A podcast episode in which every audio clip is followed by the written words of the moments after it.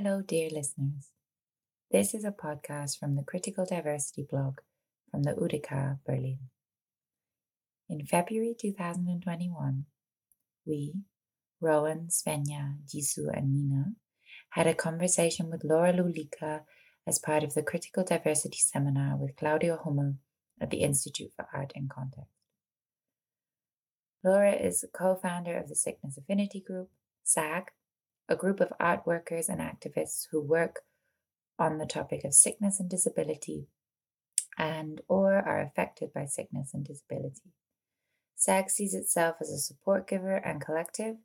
The group radically questions the competitive, ableist way of working in the art world. SAG discusses, shares, and distributes experiences and information focusing on the health and needs of its members. Diversidade crítica. Kritički diverzitet. Thanks, Laura, for coming um, to to talk to us. Uh, Laura Lulika is a CRIP, sick and disabled artist and researcher working predominantly with video, sound, and performance. Their practice explores themes of gender, sexuality, sickness, and performativity in the everyday.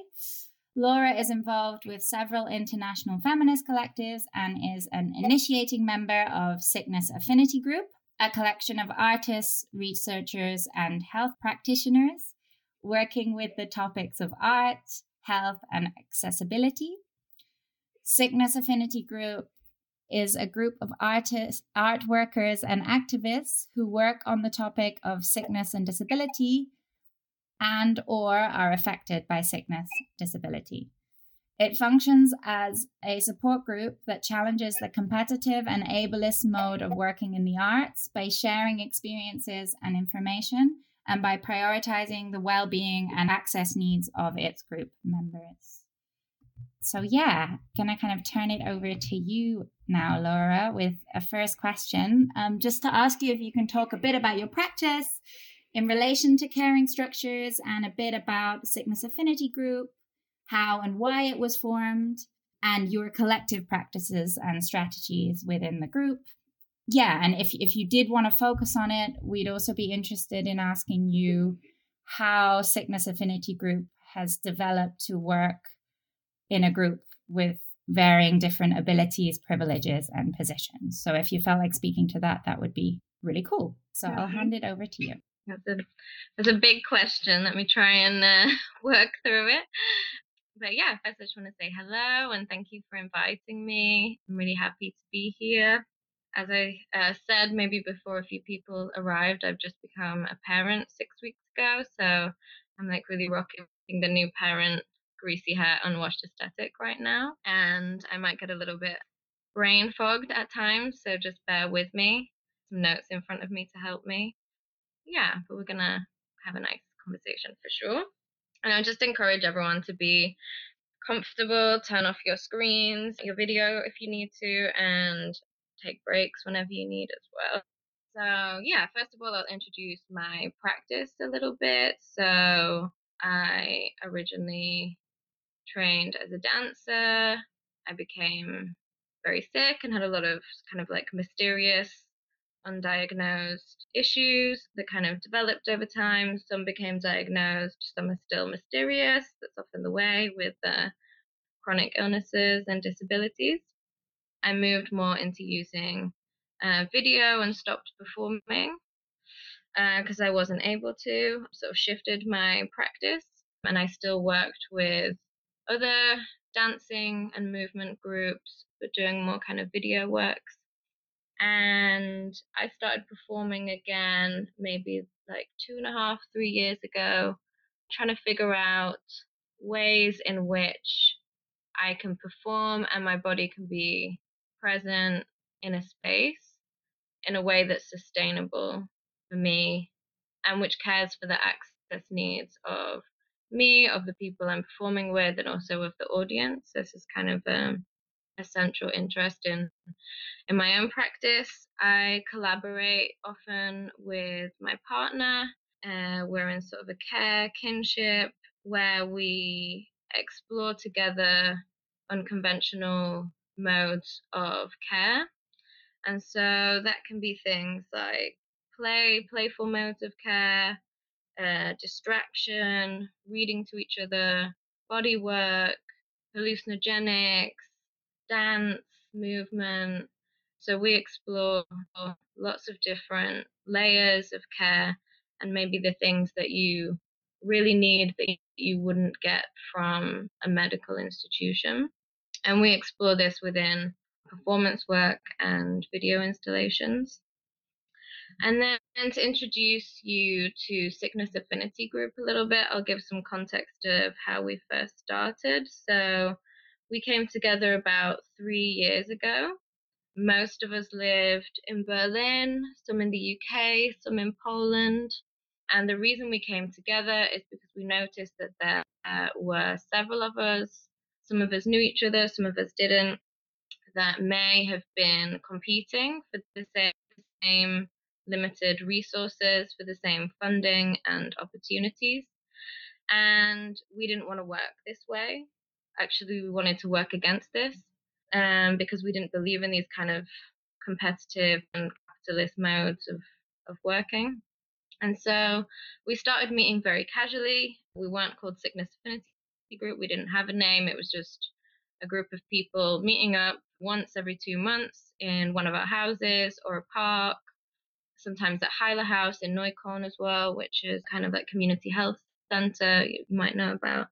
And we would just share resources, check in with each other, figure out ways to support each other, not only in work but also uh, in life. So we would kind of say, hey, I'm looking for this kind of doctor in Berlin. Does anybody know? I need somebody to come walk my dog on this day. So also like very um, kind of close friendship relationships as well as working relationships.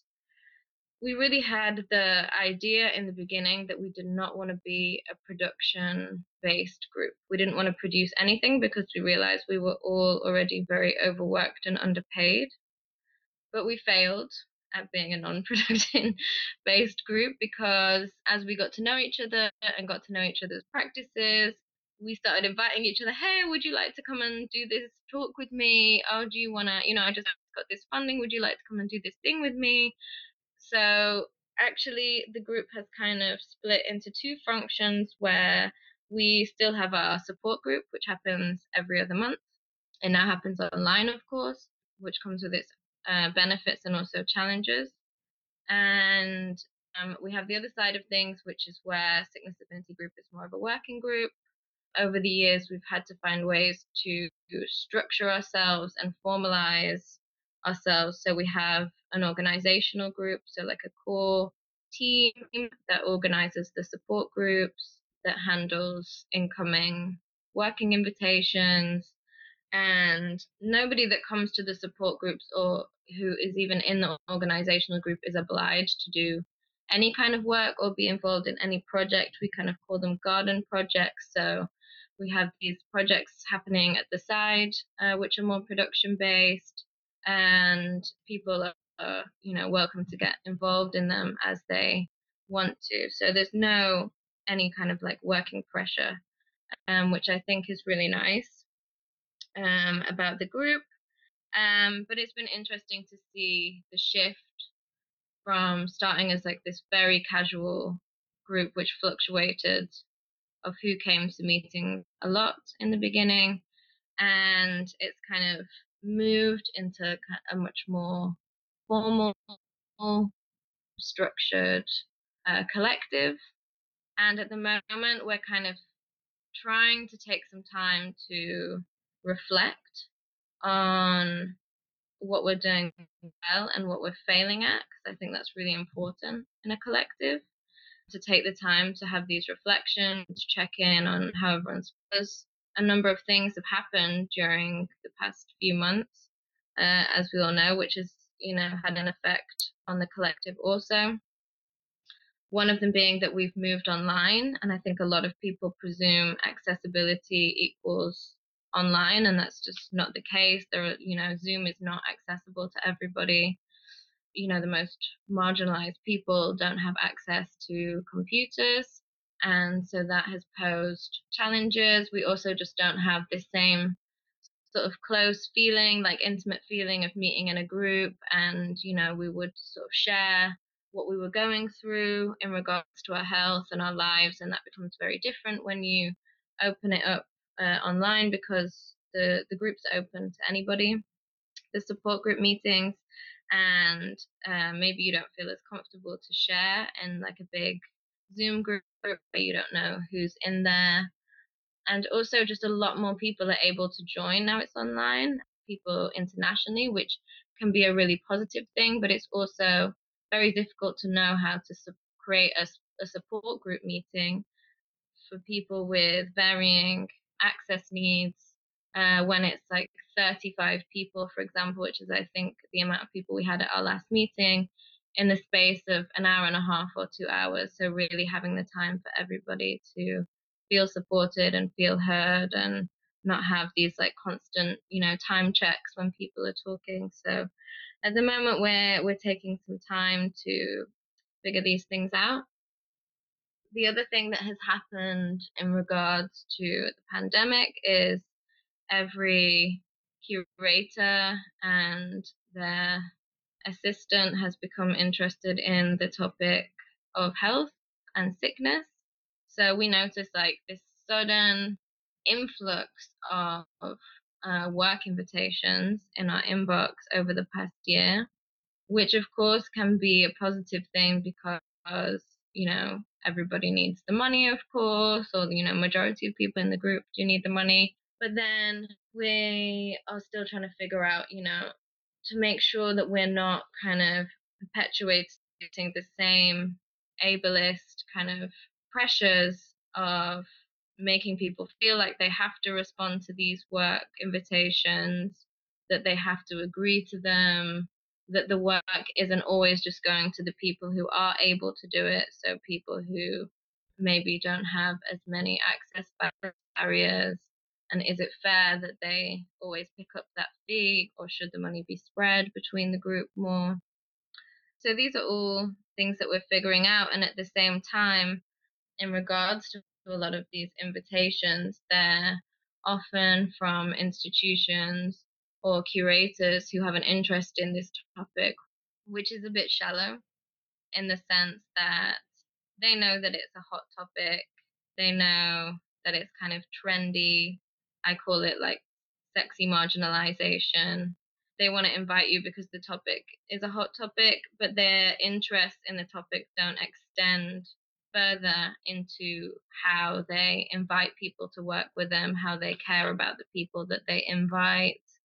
And so often it involves us having to explain accessibility from the beginning, which can also be, you know, an added unpaid labor where it feels like if that's something that somebody was genuinely interested in, then they would go away and do that work first before putting on an exhibition or an event about it. And then you have to kind of explain, you know, different access barriers, what would we we would require to work with them. I mean, we had several institutions and curators that were really like surprised that we wouldn't travel, for example, during the pandemic to Switzerland from Berlin or something like this. And it's like, do you realize you're asking a group of people, many of which have, you know, uh, chronic illnesses and who are obviously shielding, that you're kind of shocked that we wouldn't travel during the pandemic to another country and kind of explaining to them other ways that we could be involved or we could join.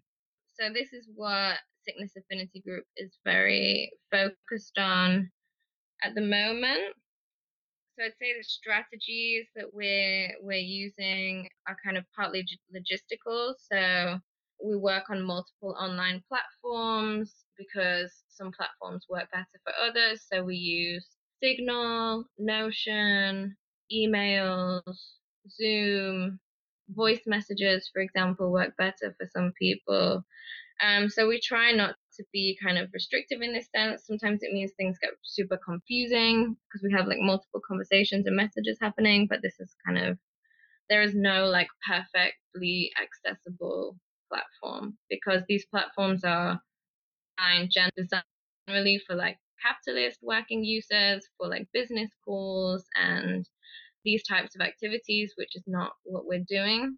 And so we haven't, I mean, found this kind of online softer space yet.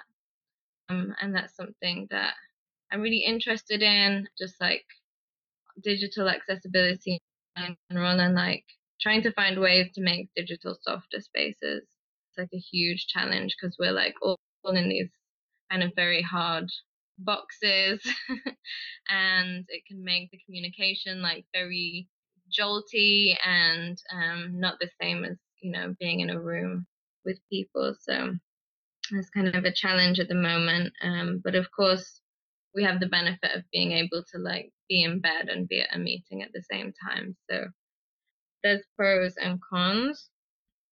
I guess the other strategy that's really important to us in sickness affinity group as well is just creating a space and an environment where anybody present at the meetings or anybody within the organizational group feels comfortable enough to express their access needs, express their access desires, say when things go wrong. This is, you know, a really common thing in collectives where often people just don't feel comfortable to have those emotional check ins and say, hey, I was hurt by this. And so this is one of the most important things uh, within Sickness Affinity Group is to like nurture this kind of environment where we're able to say when we failed and to talk about that and to talk about what that means, how that makes everyone feel, how can we move forward. And I think generally in in many other kind of like institutions or group settings or creative settings, this is a really difficult thing to develop. And it doesn't sound it when you say it out loud, but when you think where these spaces exist, it's actually like so rare. So this is really important to us. I pretty much covered anything, everything. I think you asked also how we deal with different privileges within the group. That was another part of your question, right? So I think this is an ongoing dialogue. I think I mentioned already, uh, like for example, regarding taking fees for work. We're often this is often like an ongoing dialogue of like, is it that saying no to work, uh, for example, is easier for people who are financially able to say no to work. Um, but at the same time, saying yes to work as sickness affinity group, it can often be the same people always getting the fee. So this is kind of a an ongoing dialogue. We are also very, as I said before, open to looking at our failures as a collective. Like, of course, we want to celebrate the things that we're doing well and that we've managed to create this space that a lot of people um, feel safe in. But at the same time, we know there's lots of things that we are failing at. So, for example, our online meetings became too busy and we were failing at supporting everybody in the group. Sometimes we would have this kind of strange tension of like some people turning up thinking it's more like an artist networking meeting and then other people being there because they think it's like a support group for people with chronic illnesses and disabilities and so it's also about managing this kind of like different flows and fluctuations of people that come to the group and what their their needs are and ensuring that it doesn't start feeling like a kind of Berlin artist who's who because it's definitely not part of the group and obviously it's fine to come and like discuss your work but it's also about um you know not making people feel bad or to share that they you know have spent the month resting and things like that because that's kind of the point of the group is to feel good that you spent the month resting. We also are very aware that we have failed to create a space which has been completely welcoming or inclusive of racialized groups.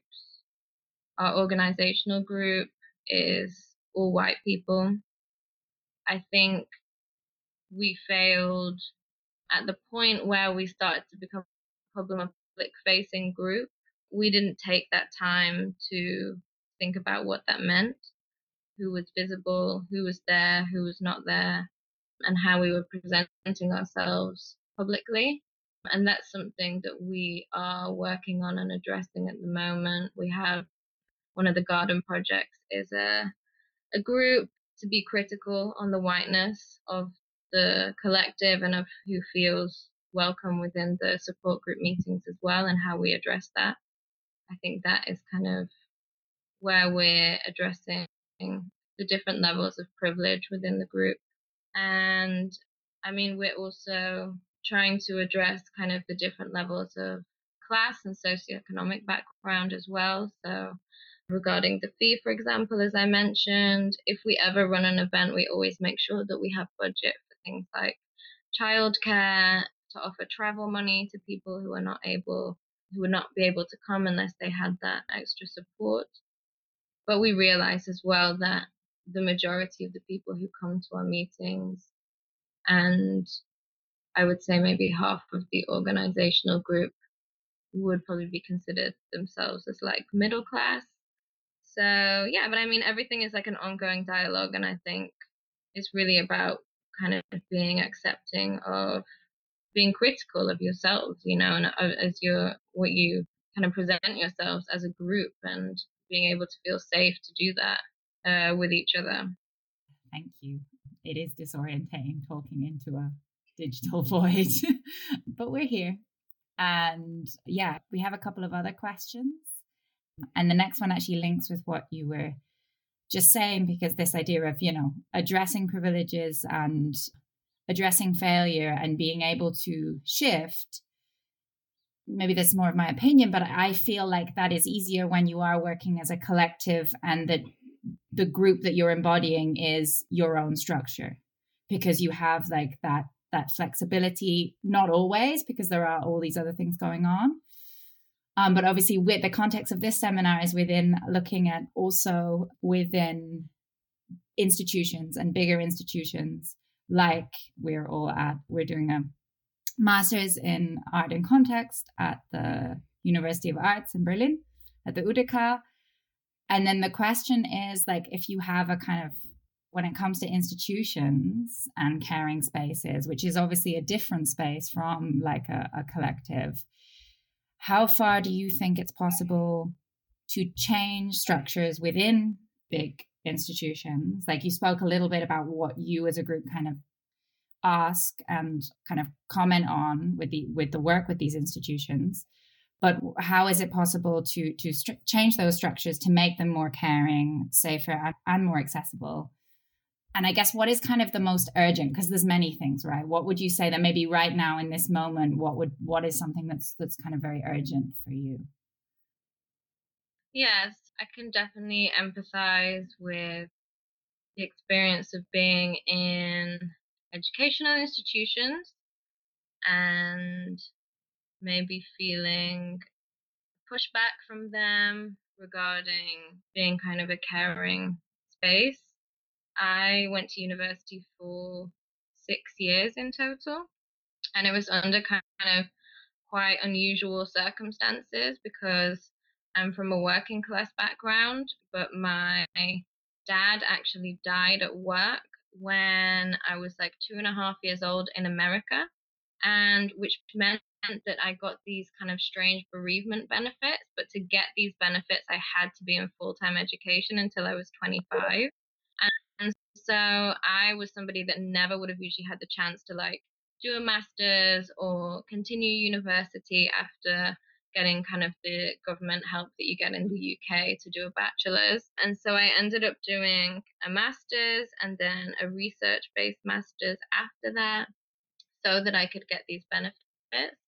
And I definitely felt like a fish out of water at times. Like often I was like the only working class person in the room and yeah, there was definitely like lecturers would definitely kind of presume things about me, like if, even just like from having a northern accent, for example. or they would say things that were like super classist or, you know, super ableist. And these are like very elitist spaces. And I think really, I mean, this was like 10 years ago. So when I went to university, so I really didn't, and I became sick while I was at uni. And I really didn't have the like tools or energy or knowledge to know how to challenge any of that. I was really like, yeah, just sort of in a space where I kind of just didn't do anything about it or say anything about it. And now, uh, 10 years later, I've had like very mixed experiences with different institutions. I think it's really dependent on the institution and on who's involved in the institution and what kind of environment they're trying to cultivate, whether you can really make any changes there and also whether you want to like if you have the energy to do that or if you can persuade them to pay you to help them do that that's you know probably the more ideal situation. But i think there are sort of low energy ways in which you can try to encourage institutions to think about accessibility and I think two really simple tools that I've learned is first of all to make an access document. It's kind of like a rider. So it's sort of your boundaries and access needs and desires. There's a group in the UK called the Crip Theory Group who worked on a project called Access Docs for Artists. Um, and you can find uh, lots of examples, including mine, of access documents, access riders on there to give you an idea of how to write one. And this kind of is like a very clear way of you letting an institution know um, what the boundaries would be if you were to work together, or you know, a curator, a gallery, whoever it is. And it can also be used for collectives, I also have several different ones, so like different ones, but if I'm performing. And I think the more that we become confident in asking for these needs from the beginning, the more aware that everybody will become that it's important to ask for them rather than wait for them. And the second thing that you can do is to write in your email signature. So this is also a small project collaboration between Invalid Art and Bella Milroy, who are both sick and disabled artists and activists. And they give examples of how you can write in your email signature, you know, just the basic thing of like, don't expect me to reply straight away. And, you know, you write in there however you identify and what you want people to know. So, due to my chronic illness, I may not re- respond to this email as quickly as you're used to please send it again with urgent in the tagline if it's urgent. You can say like the name of who your care assistant is, for example, if you have one, if they check your emails. So different things like this, and just like these little administrative reminders that you know accessibility should be prioritized from the beginning within working relationships. And I think you know it's good to remember that access barriers are not just being sick and disabled, it is also the other things that we talked about, like class, race, socioeconomic background, access to education, access to technology. And so I really encourage those who experience any kind of access barrier to write an access rider. I really don't think it's just for people who have sicknesses and disabilities and you know often people are kind of at the intersection of many marginalizations and so it's important to kind of state those boundaries from the beginning if you can. I think one thing that Sickness Affinity Group try to do is also advocate for each other. So if you need somebody else to step in regarding supporting your rights or your needs regarding a working situation. Sometimes it's so difficult as one person to just ask for your needs and that can feel like really vulnerable or you know maybe you just you could send an access rider and it could be completely ignored. And so often it's really nice to have you know somebody else who understands you and understands your experiences to step in and advocate for you just offer that extra bit of support there. I think generally like especially educational institutions there is a lot of improvement to be done regarding accessibility and diversity and it goes back again to that need to be willing to admit that there are areas where you failed and I think that's a huge problem that educational institutions have is that they don't like to admit that they've ever failed because they kind of put themselves as an institution on a kind of pedestal. And I think, you know, it's good to remember that nowhere is accessible to everybody. And so even if we are attempting to create an accessible space, we're still failing to somebody. You know, we're still failing to include somebody, um, which is why it's good to remember that there's like there should be no shame about admitting that you're failing in areas and that you're you know just requires like the willingness to improve and to prioritize access accessibility, which doesn't mean to make a space accessible to everyone. It just means to listen to everybody's needs and try to find a way to accommodate everybody there. It's not always possible. Sometimes people also have needs which are, you know, which clash. Yeah, I think the other issue is that the institutions themselves need to have the desire to go out and access the information that's already there. A lot of the work has already been done by marginalized people, artists, activists who are creating these resources to improve accessibility, to improve diversity. The information is all there and it's not difficult to find. So I think also the institution has to have that desire to want to access that information and also to want to listen to somebody who experiences it themselves. I think that's kind of rare. I've experienced it in some institutions where they are very interested in looking at themselves with a um, critical eye and looking at ways of improving.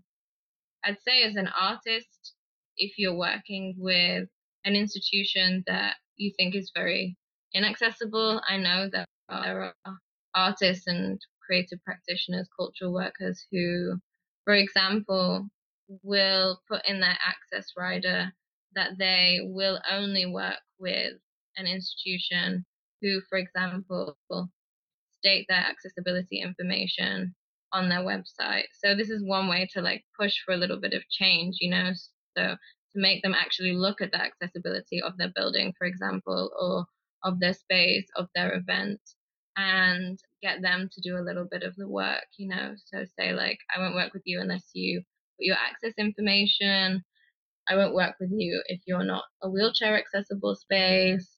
I will only work with you if you do like if you hire an external moderator to come and look at the accessibility of your space and give you like a report for example so these are also like small ways that you can push for an institution to sort of look at the accessibility of themselves, especially if they are like running events or classes or exhibitions about these kind of topics. They are it's the work that they should be doing anyway.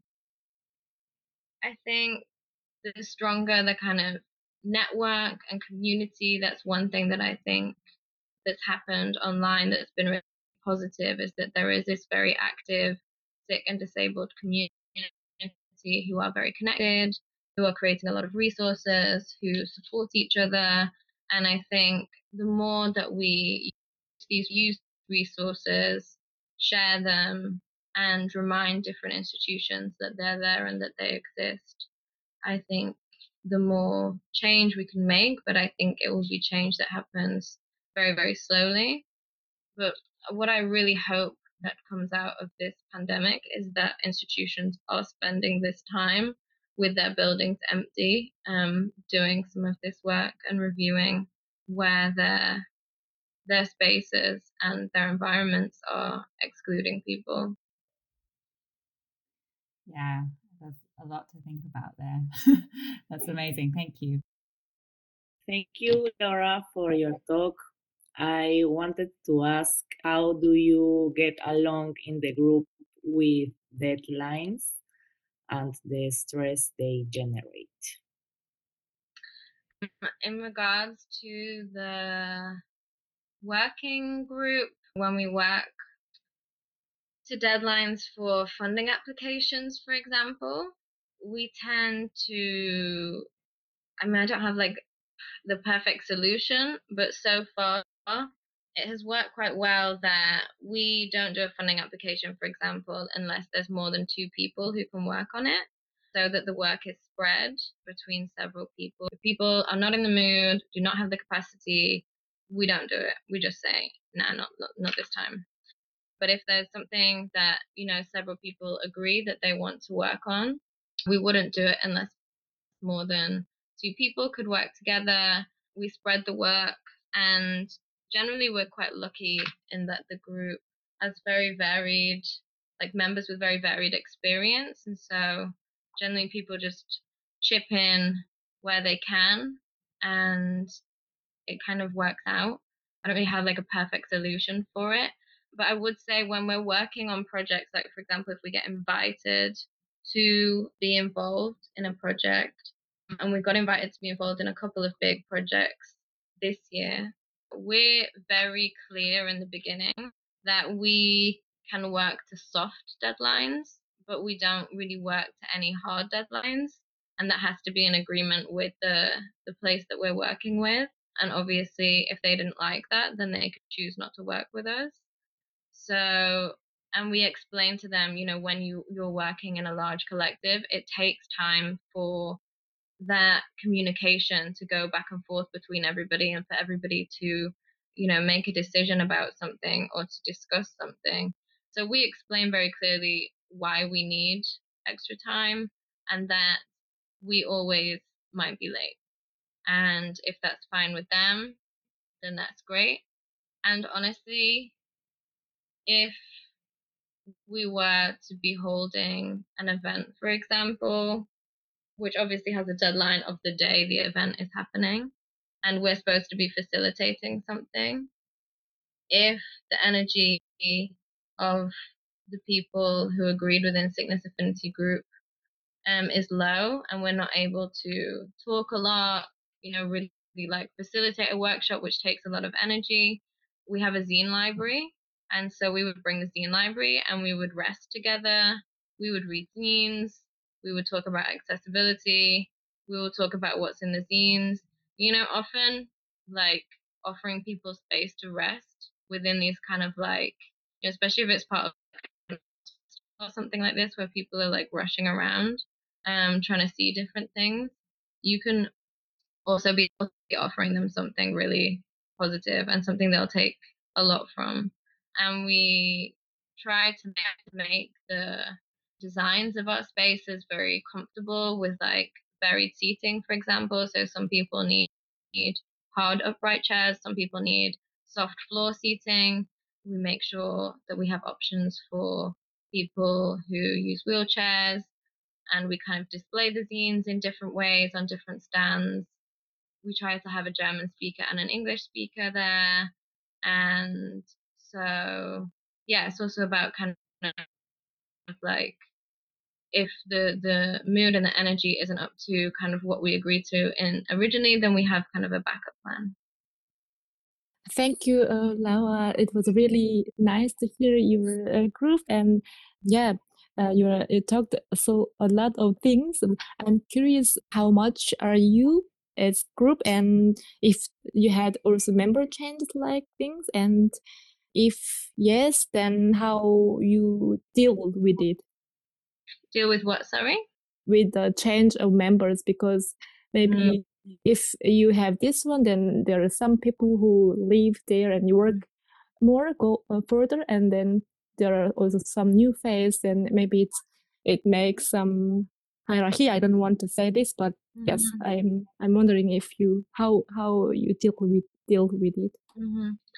I think originally we were such a casual group and it was so difficult to make that decision to become a formalized and structured group because we wanted to avoid having a hierarchy, but at the same time, we recognize that it's, it's impossible to organize a support group which is supportive and caring if there's nobody there taking care of the logistical sides of things like collecting everybody's access needs, organizing the space, setting it up, making sure there's like tea and coffee, etc. So it was like really from necessity that we needed to have an organizational group.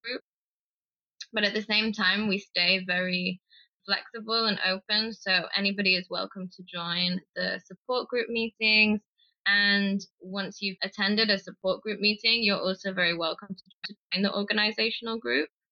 And like there's people in the organizational group that I've never met before and although there are initiating members, that I don't feel as though there's really any hierarchy like we would overrule somebody's decision that was new or something like this. And we also take breaks from being in the organizational group. So if I'm like, right now, I'm very busy, like with being a new parent. And so there are areas of the organizational group that I'm just not involved in at the moment.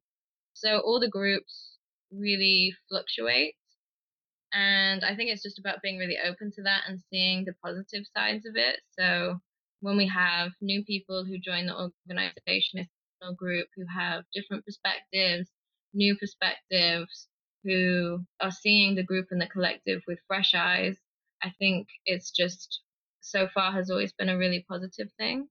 And so we haven't had any issues in that respect and we just sort of try and share the work around. So for the support group meetings, we always make sure there's two organizational group members present that are taking care of like the logistical side of things or the technological side of things if it's online.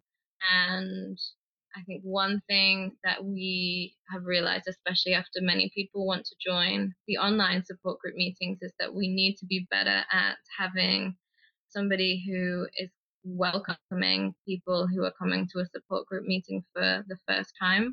Um, and so they're kind of aware of what the context of the group is so that they feel kind of like welcome and heard and seen in relation to maybe somebody who's been coming to the group for three years and so they feel you know equal to everybody else that's there so this is something we're working on at the moment is finding ways to you know have somebody who's responsibility it is to take that time to welcome new people who want to join the support group meeting. And yeah, we kind of share the work and have this acceptance that the group is fluctuating, including in the organizational group. You know, if somebody has health stuff going on, then they may need to leave mid project, and that's okay.